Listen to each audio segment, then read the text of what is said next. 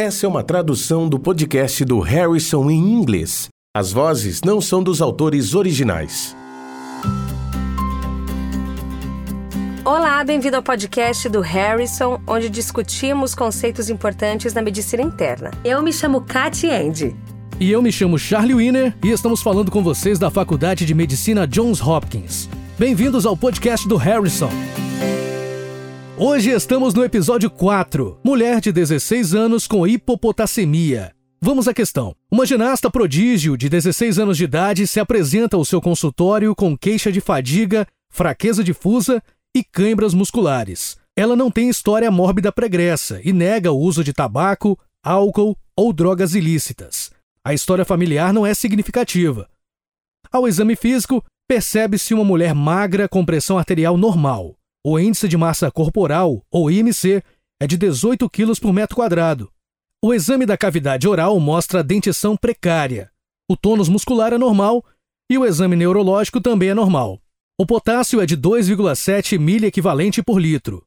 Cat, quais são suas considerações iniciais?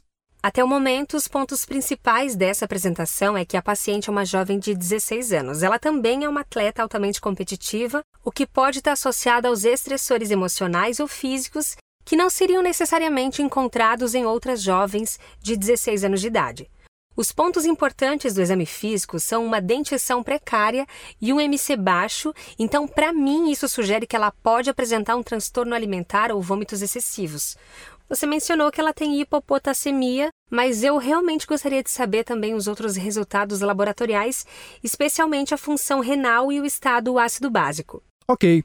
Os outros exames laboratoriais mostram que o seu hematócrito é de 38,5%, a creatinina de 0,6 mg por decilitro e ela apresenta um bicarbonato sérico de 30 mil equivalente por litro. O restante dos eletrólitos séricos é normal. A questão então indaga: a continuação da avaliação deve incluir qual das seguintes opções? A opção A, nível de renina plasmática e aldosterona. Opção B, nível de magnésio sérico. Opção C, exame qualitativo de urina e urocultura. Opção D, rastreamento toxicológico da urina para diuréticos. E a opção E, rastreamento toxicológico da urina para opiáceos. Cat, a partir dessas opções de respostas, o que lhe chama a atenção e qual seria o próximo passo?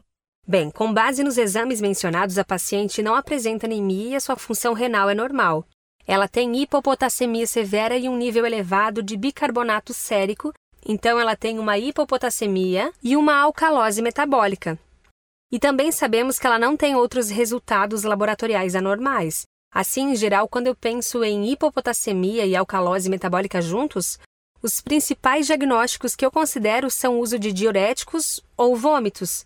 Nenhuma das opções cita vômitos, mas há uma que cita os diuréticos. E para alguém que tem os sinais de alerta que foram mencionados acima, como dentição precária e MC baixo, eu estaria mais preocupada com o uso indevido de diuréticos.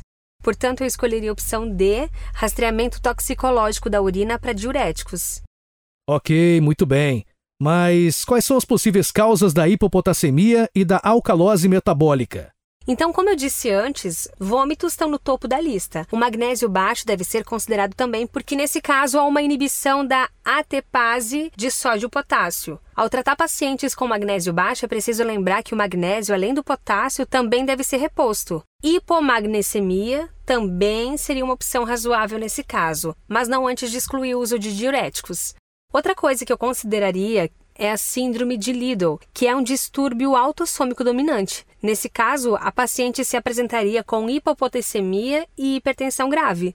A aldosterona e renina plasmática seriam úteis e estariam indetectáveis. Outra síndrome a se considerar também é a de Barter, que em geral se apresenta com poliúria, polidipsia e noctúria. Mais uma vez, a aldosterona e renina plasmática seriam úteis nesse caso, entretanto, estariam elevadas, o oposto do que ocorre na síndrome de Liddle. Então, os exames de aldosterona e renina no plasma seriam úteis na suspeita de uma das mais incomuns causas genéticas de hipopotassemia e alcalose metabólica, certo? Isso mesmo, mas a apresentação desse caso não condiz com qualquer uma das síndromes. Então, elas estariam bem abaixo na lista de hipóteses. Vamos revisar as outras respostas que não foram úteis nesse caso. A urocultura não nos ajudaria a distinguir a hipopotassemia e a alcalose metabólica. Mais importante ainda, nesse caso, é que não há sintomas que sugerem uma infecção urinária. Além disso, embora seja possível suspeitar do uso de opioides em uma paciente como essa, os opioides em geral não causam hipopotassemia e alcalose metabólica, então não seriam úteis nesse caso também. Assim, o diagnóstico diferencial de hipopotassemia e alcalose metabólica inclui o uso de diuréticos e causas comuns de vômito, que nesse caso poderia incluir a bulimia. Algumas causas genéticas e hipomagnesemia também podem ser incluídas no diagnóstico diferencial de hipopotassemia. Para saber mais sobre distúrbios do potássio e hipopotassemia, leia o capítulo do Harrison sobre distúrbios dos rins e no trato urinário. Obrigado.